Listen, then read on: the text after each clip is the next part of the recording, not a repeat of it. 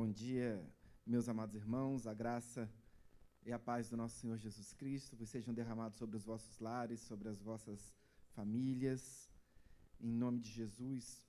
Essa é uma bênção proferida pelo apóstolo São Paulo e, e, e multiplicada pela Igreja do Senhor. Então, quando nós abrimos um culto a Deus com uma bênção profética, entenda que isso é profecia para a sua vida, que será cumprida em nome de Jesus. Toma posse. Bom dia a todos aqueles que nos assistem em seus lares. Bom dia a todos aqueles que, que nos assistem, ainda que não ao vivo. Sejam todos muito bem-vindos a mais uma aula da Escola Bíblica Dominical da Igreja de Nova Vida de Vila Isabel. Estamos na sexta, sexta lição da revista Horizonte Vertical, a pregação dos montes. Como os irmãos bem sabem, é, é um estudo sobre os montes que estão correlatos à história da nação de Israel, do contexto bíblico, e nós um, analisamos, analisaremos cada um desses, desses montes. Vamos orar ao Senhor. Senhor, meu Deus, meu Pai, em nome de Jesus, mais do que uma oração é, do momento litúrgico da oração, Deus, nós entregamos a Ti as nossas vidas nesse momento, Senhor. Entregamos a Ti o nosso espírito, entregamos a Ti a nossa alma, o nosso sentimento, Deus. Entregamos a Ti as nossas angústias, as nossas aflições e as bênçãos que o Senhor tem derramado sobre as nossas casas, Deus. Nós entregamos a Ti em forma de gratidão, Pai. Entregamos a Ti esta oração em espírito e em verdade, porque a cada dia, Deus, conhecemos mais e, vivemos mais experiências contigo, Deus. E isso nos permite mergulhar em águas mais profundas desse relacionamento com o Senhor, que é, em verdade, a razão da nossa existência, aquilo que dá aso uh, ao fato de nós estarmos aqui, congregando como igreja do Senhor. Obrigado, Deus, pelo grande privilégio que o Senhor nos concede de estarmos numa uma aula de escola bíblica dominical nesta igreja. Obrigado, Deus, mas eu também te peço, abençoa todos que aqui estão, abençoa aqueles que estão em seus lares, derrama bênçãos, é, profusas bênçãos, Pai, sobre as nossas vidas, cuida de nós, guarda, nos guarda, assim como o Senhor tem feito todos os dias de nossas vidas, Pai. Uh, e assim oramos em nome de Jesus. Amém. Meus amados irmãos, a aula de hoje é sobre os montes Ebal e Gerizim. Nós começamos essa série de estudos um monte Ararat, que nós, nós vamos ver que alguns desses montes não se encontram na terra de Israel, mas permeiam o contexto bíblico. O primeiro monte que nós estudamos aqui foi o Monte Ararat, que é chamado como o Monte do Repouso. Por que, que ele é chamado de um Monte do Repouso? E isso todos estavam presentes porque foi aonde a arca repousou. Todos se recordam muito bem da aula da Aninha. Viu, Aninha? Depois nós estudamos aqui o Monte Moriá, que é chamado o Monte Santo. Por que, que o Monte Moriá é chamado Monte Santo?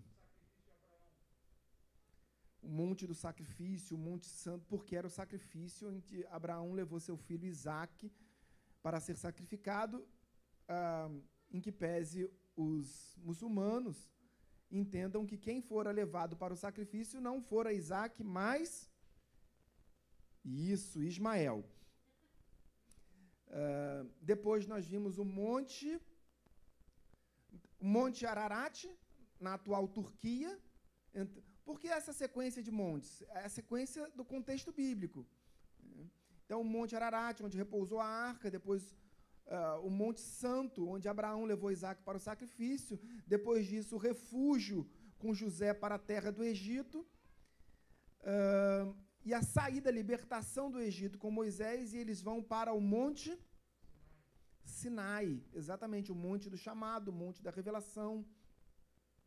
Uh, e a partir dali eles, eles, iniciam essa grande peregrinação de 40 anos. Ali tinha três meses de saída do Egito até o Monte Sinai, uh, até o Horebe, a cadeia de montanhas do Horebe.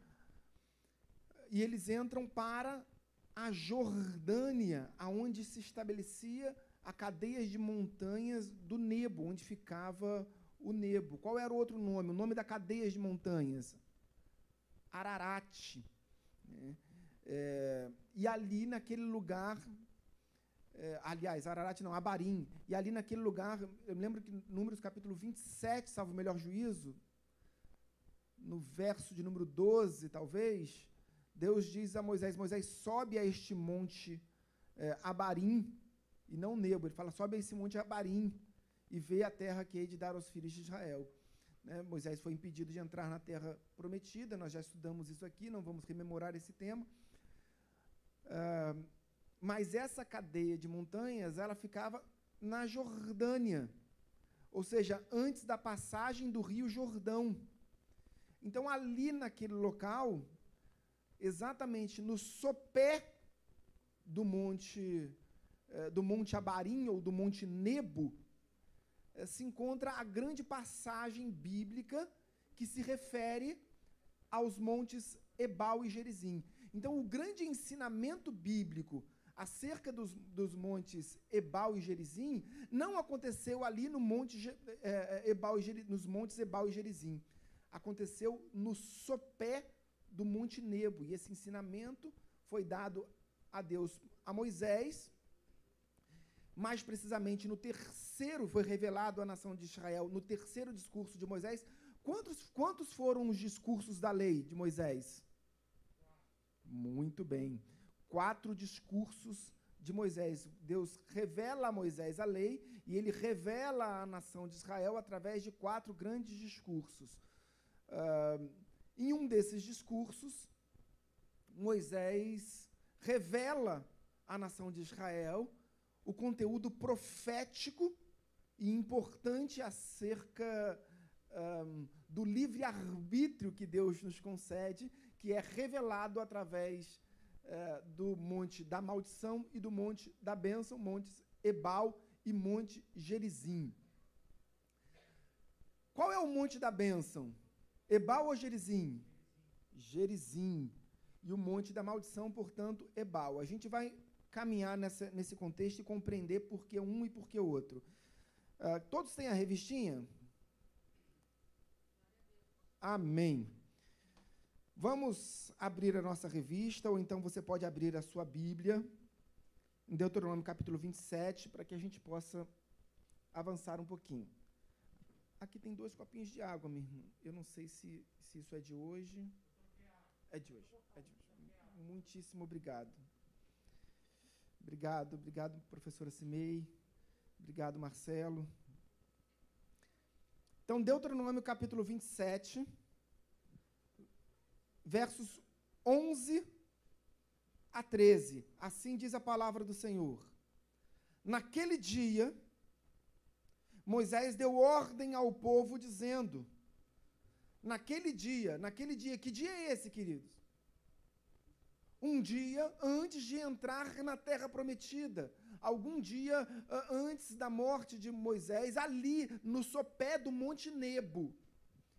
Diz assim: Naquele dia Moisés deu ordem ao povo, dizendo: Quando vocês tiverem passado o Jordão, estas tribos devem se colocar sobre o monte Gerizim para abençoar o povo.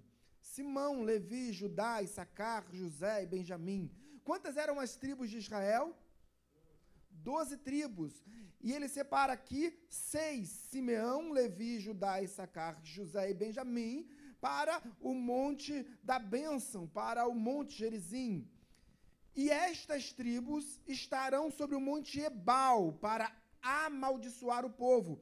Os Rubionitas, Gaditas, Azer, Zebulon, Dan e Naphtali, ou seja, outras outras seis tribos se colocariam simbolicamente sobre uh, o monte Ebal, chamado de o monte da maldição, e a Bíblia diz para amaldiçoar o povo a gente tem um, uma visão deturpada do que é a maldição. A gente vai tentar compreender um pouco mais sobre isso na aula de hoje, para que a gente saia daqui um pouco liberto desse, desse conceito uh, deturpado do que é a maldição para a igreja. Primeiro ponto que a gente precisa compreender é que nós estamos libertos e maldição não recai sobre a igreja, queridos. Nós estamos libertos do jugo de escravidão, nós estamos libertos do jugo de maldição. Amém? Uh, existe maldição hereditária? Existe. Existe maldição hereditária sobre a igreja? Não.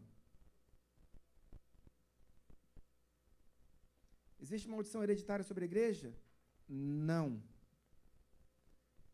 Ah, o, a, meu bisavô e o meu avô e o meu pai. Queridos, acabou a maldição em você. Entregou sua vida a Cristo? Extirpado todo o jugo de escravidão da sua vida. Amém? Então vamos avançar. Vamos tentar compreender um pouquinho desse. desse... Acabou, acabou.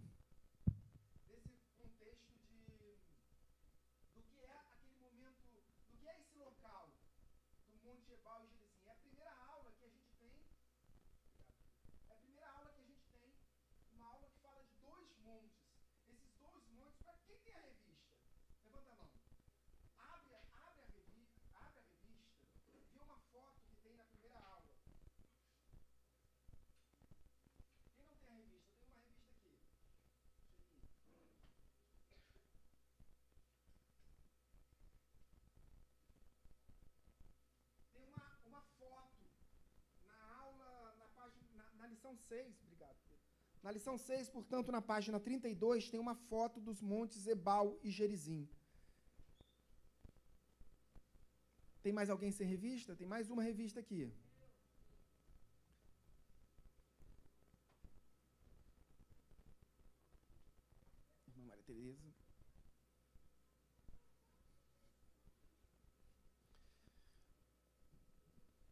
Tem uma foto aí na página 32 dos Montes Ebal e Gerizim.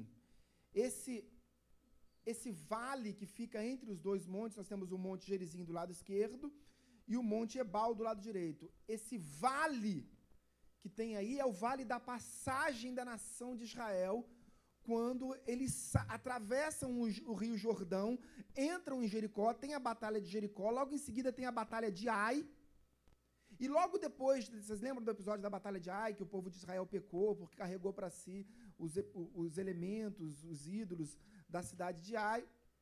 Depois eles chegam nesse vale de Siquém. Uh, esse, esse, é exatamente esse vale que tem na foto, que era a antiga cidade de Sicar. Vocês se, se recordam de Sicar quando uh, Jacó volta de Padã Arã, ele se estabelece ali em Sicar, ele compra esse um, um, um, terreno precioso. A Bíblia, no Antigo Testamento, não fala da existência do, do poço de Jacó. Quem fala da existência do poço de, Sacó, de Jacó ali naquele local? Exatamente, exatamente. É, uma samaritana. Jesus, quando prega uh, em Jerusalém, e ele começa a angariar muitos discípulos, e ele e o próprio Senhor Jesus diz: é o momento de voltar para a Galiléia. Jesus, ao sair da Galiléia, ele tinha dois caminhos: o caminho pelo vale da sombra da morte, ou seja, descendo as montanhas até Jericó e seguindo pelo Rio Jordão, ou o caminho da Samaria, que era o caminho mais comum. Então, na maioria das viagens, com exceção da última viagem de Jesus, quando ele volta da Galiléia em direção a Jerusalém, ele vai pelo por Jericó, pelo caminho da sombra da morte, ali que o cego Bartimeu interpela, ali que, que acontecem vários milagres, ali na última passagem, praticamente na, na semana que precede a última semana de Jesus. Uh, mas neste episódio, Jesus sai de Jerusalém e volta para Galiléia, porque Jesus era galileu, Jesus era de Nazaré, a família de Jesus era de Nazaré, uh, na Galiléia. Jesus volta para Galiléia, não especificamente para Nazaré, mas para Cafarnaum. Por que Jesus volta para Cafarnaum?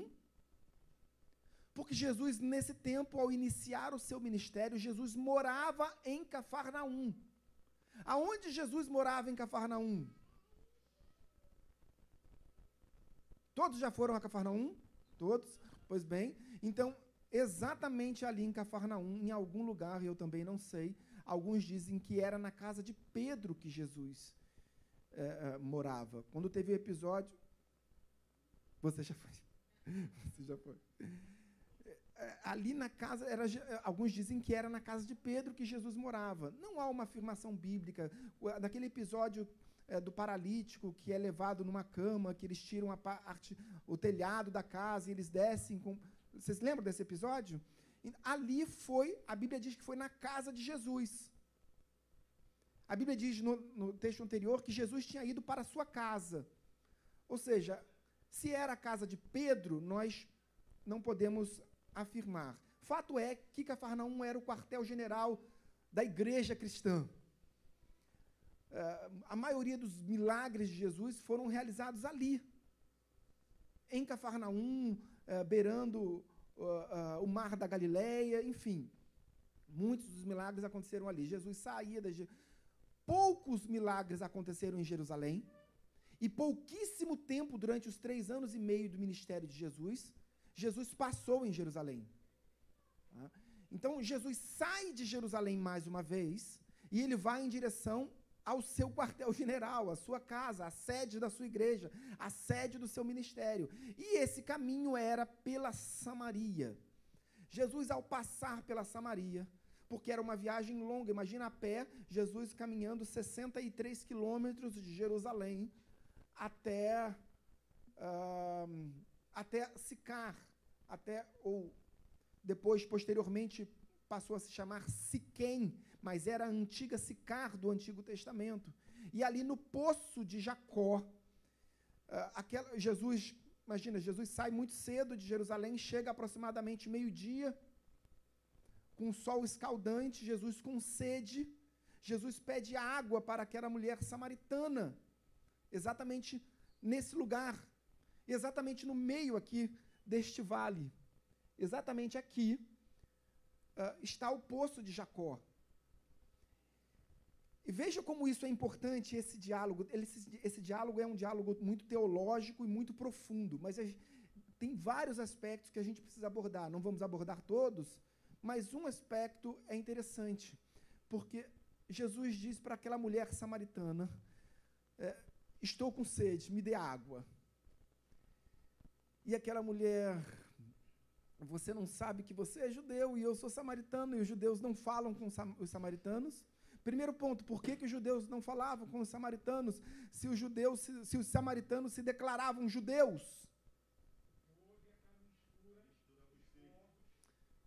Perfeito.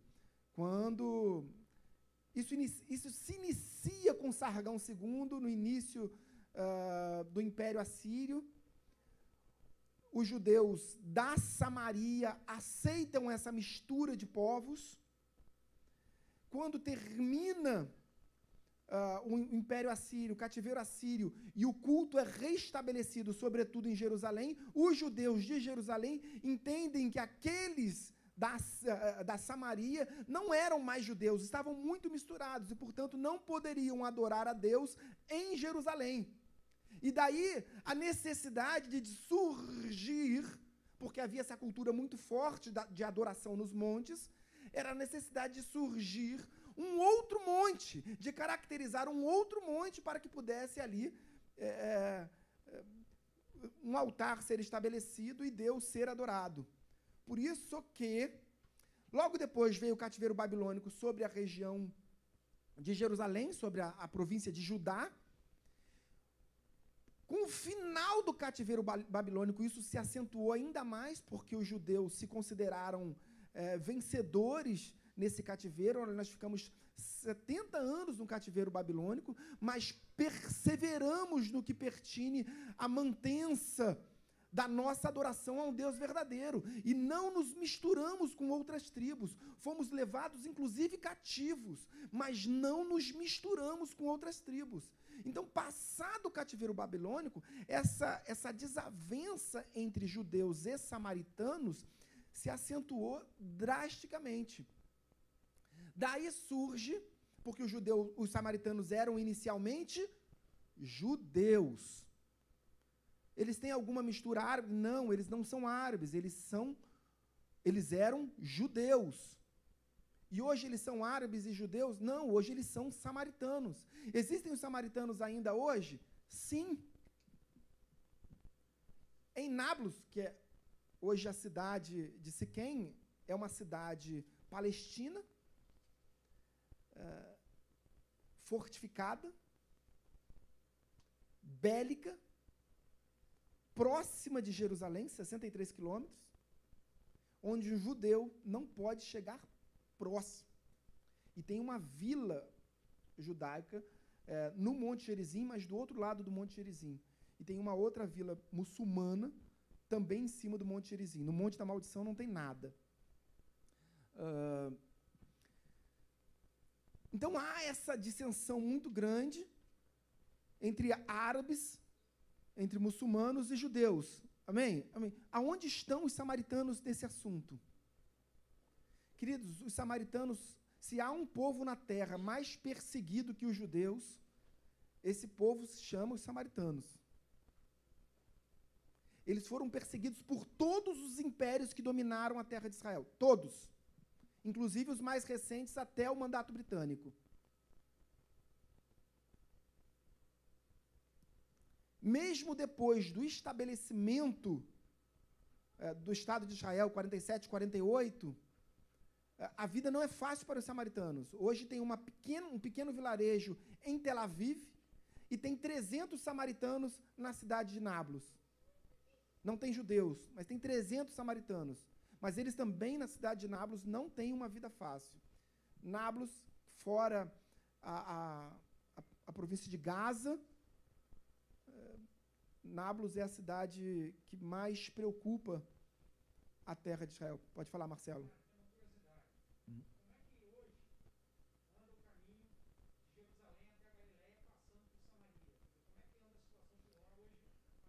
Hoje tem estrada que passa beirando o deserto, por fora dos montes. Ao lado, nessa parte sudeste dos dois montes do Vale de Siquém, tem o deserto da Judéia. Tem uma estrada que corta e é muito facilmente. Mas para quem vai de carro uh, e vai para a região mais nordeste da Galiléia, vai para Cafarnaum, vai para Tiberíades, que é a maior cidade do norte, uh, eles vão de carro ou de transporte, mas pela estrada que vai beirando o Jericó. É uma cidade que, inclusive, passa em Jericó.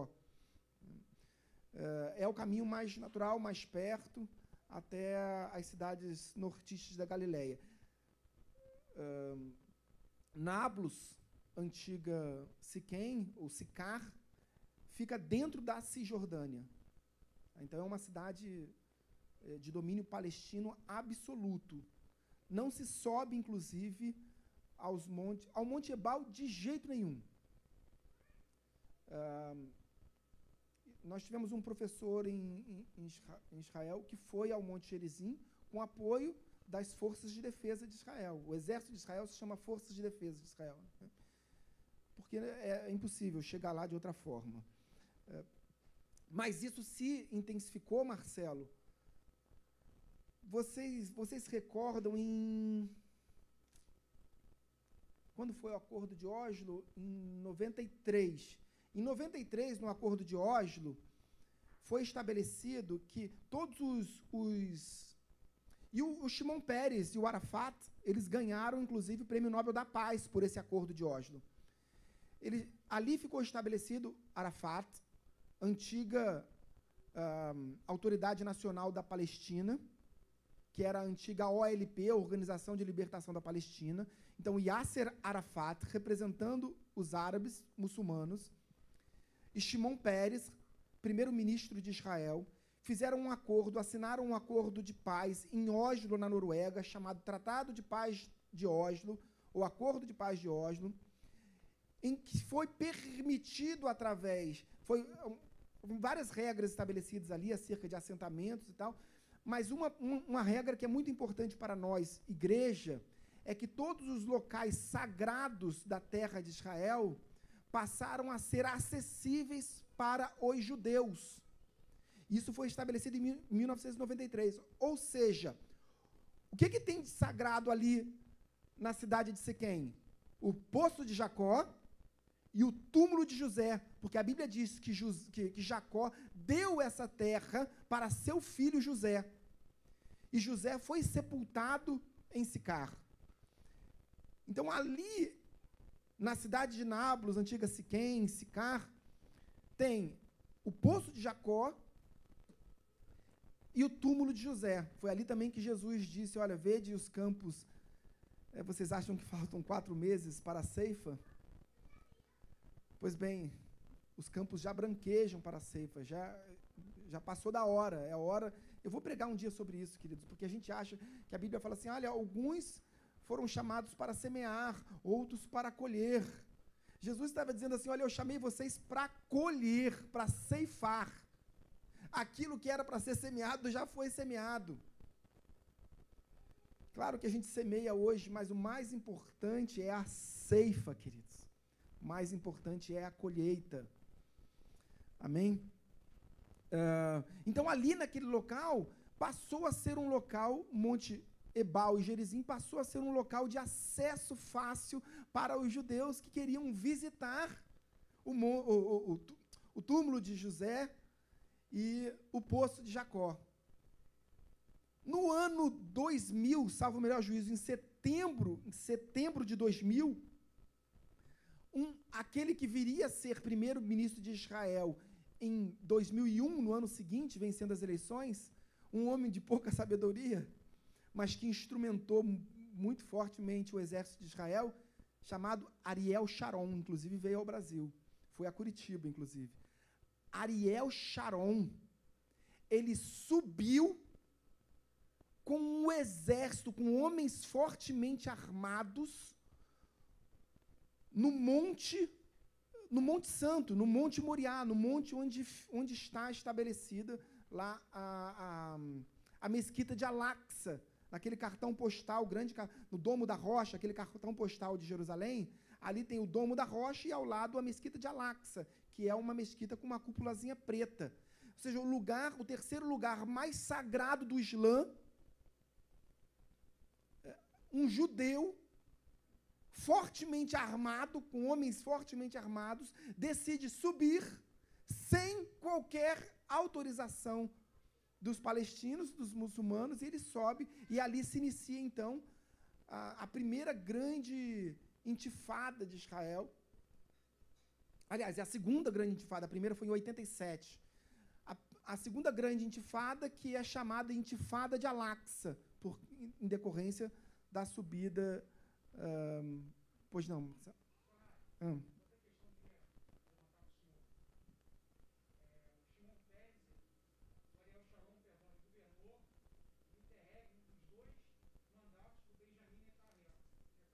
Exato, exato.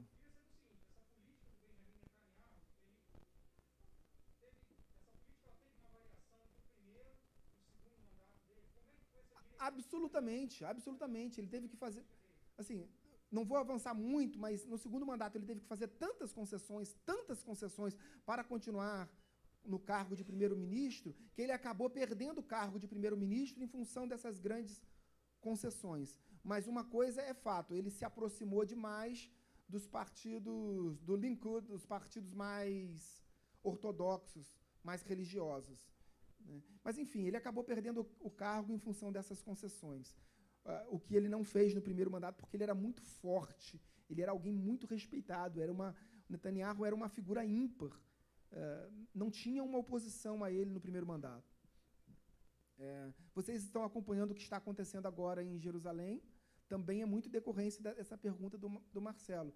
Vocês viram que o Biden, uh, na data de ontem, não, antes de ontem, anunciou que autorizaria, Biden, presidente dos Estados Unidos da América, que autorizaria a construção, uh, o levantamento de, do consulado geral uh, da, de, dos Estados Unidos para os palestinos, para os muçulmanos em Jerusalém. Gravíssimo, gravíssimo.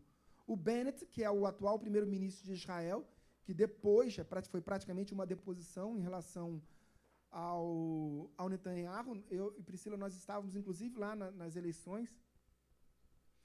Enfim, uh, ele autorizou a construção de um, de um consulado. É como se, é como se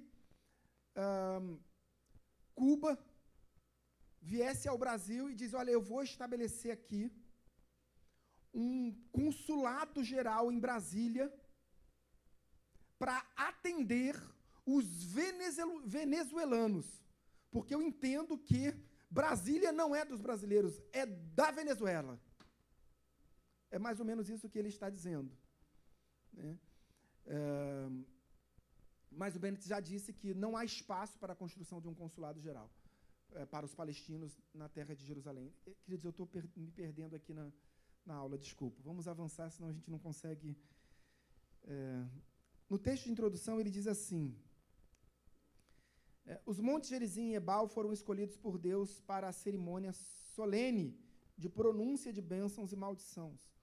E maldições é, sendo as doze tribos divididas em dois grupos distintos. No final, ele diz assim: é, ele, esta cerimônia se cumpriu tempos depois por Josué, após a conquista da cidade de Ai, conforme as orientações que o Senhor ordena a Moisés, Josué capítulo 8, versos 30 a 35.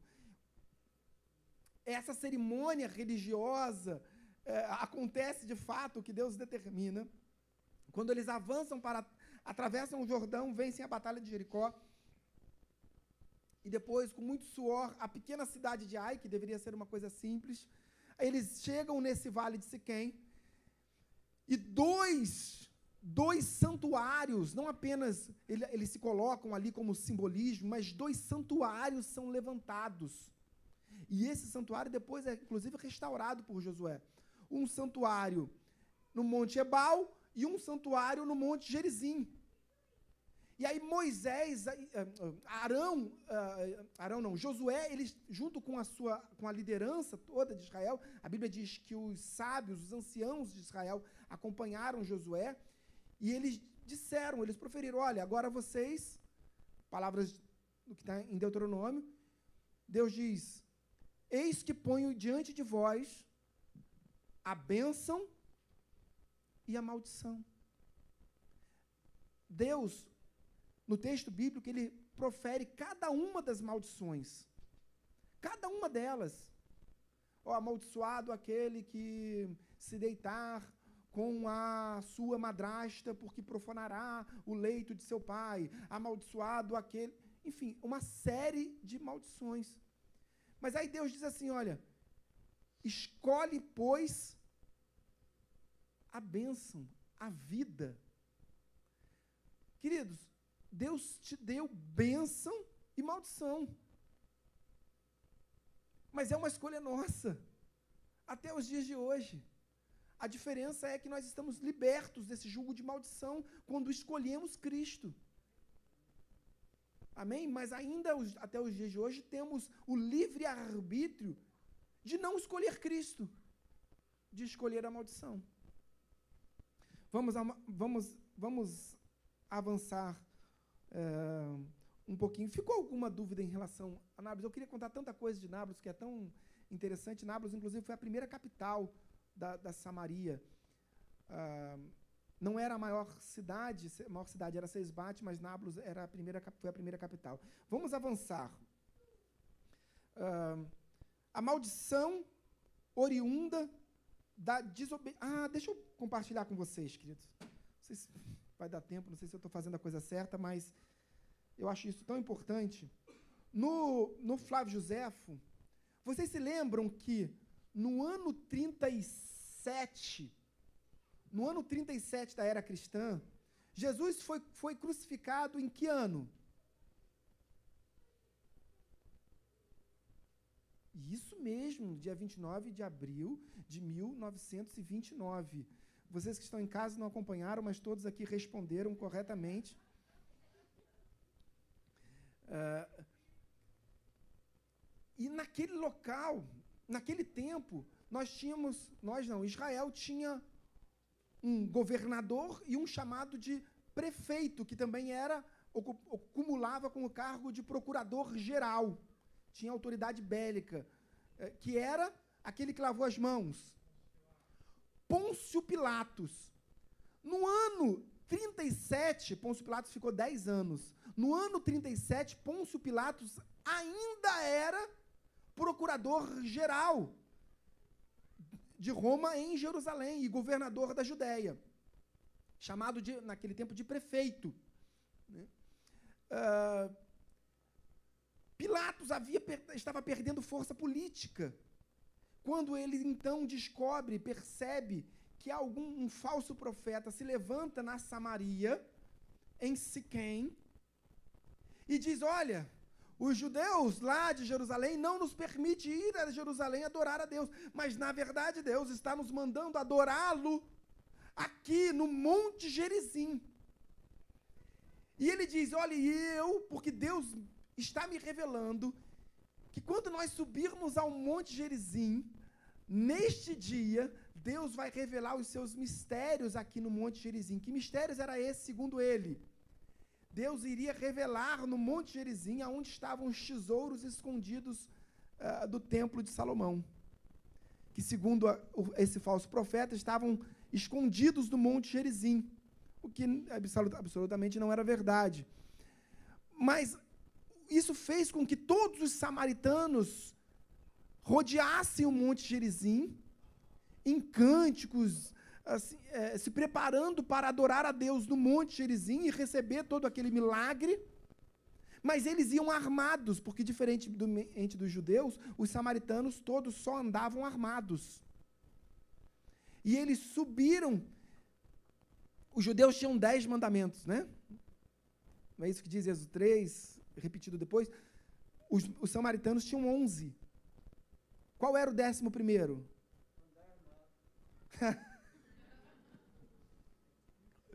Devia ser. O décimo primeiro era adorar a Deus no Monte Gerizim. Eu acho que tinham 12, então, desculpa, errei. Obrigado, Luiz. Enfim, e eles estavam ali para adorar a Deus no Monte Gerizim.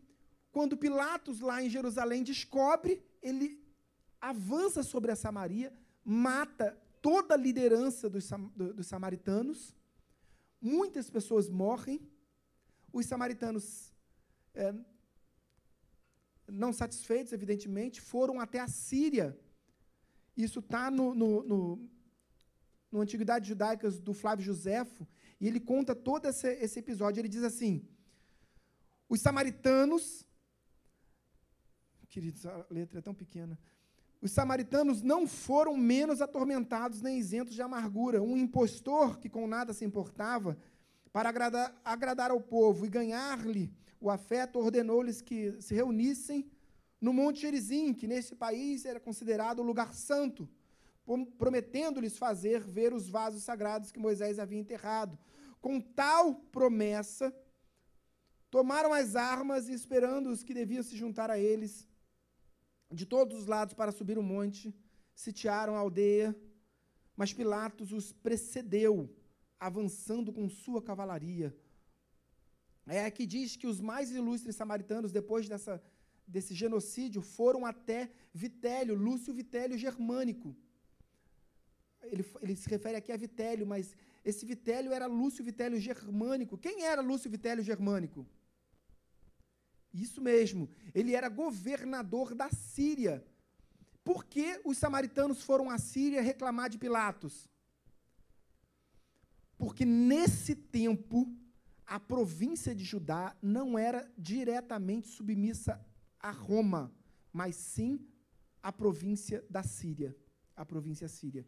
Então eles foram até a Síria conversar com Vitélio Germânico para reclamar de Pilatos quando ele então, Vitélio Germânico, determina que Pilatos imediatamente se apresente ao imperador em Roma. Quem era o imperador nesse tempo?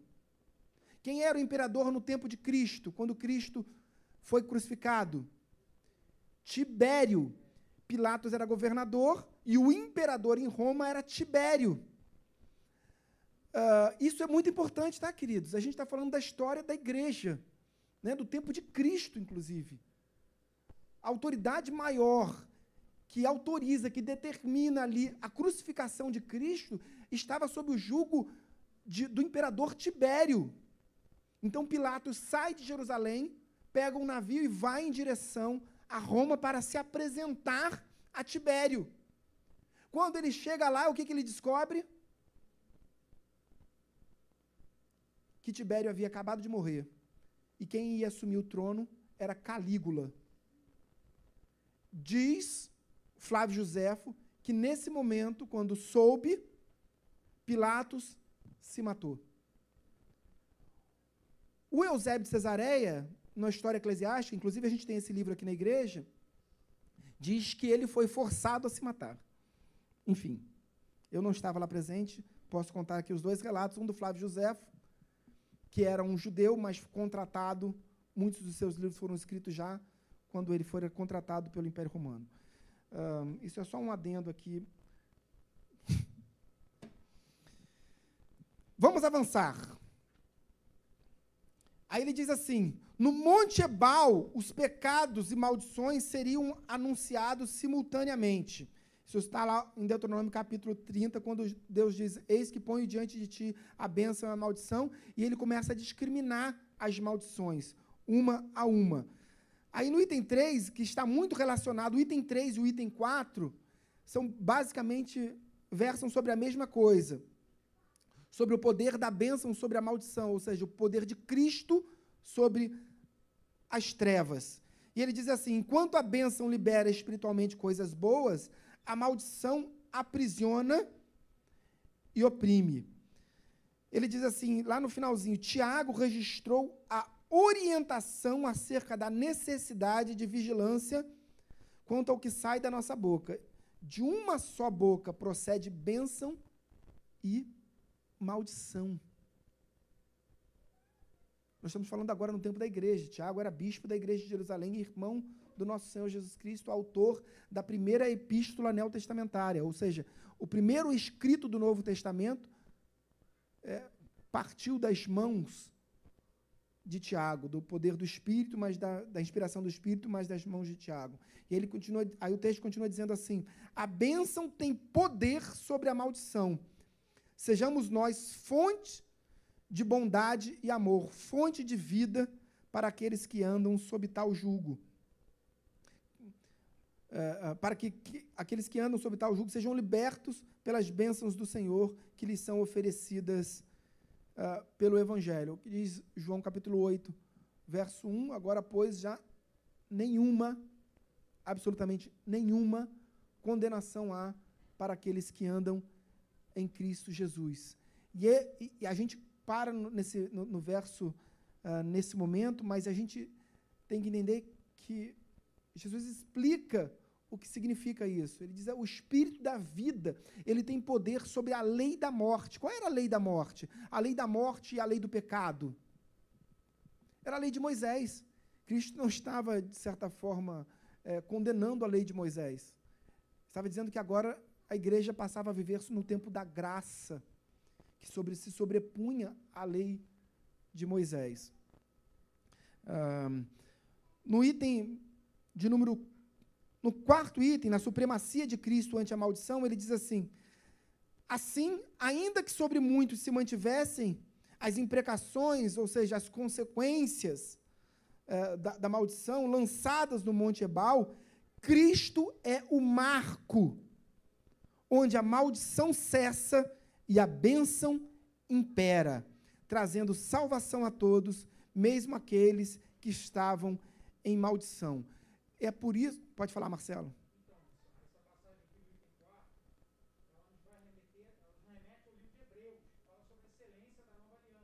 Exato.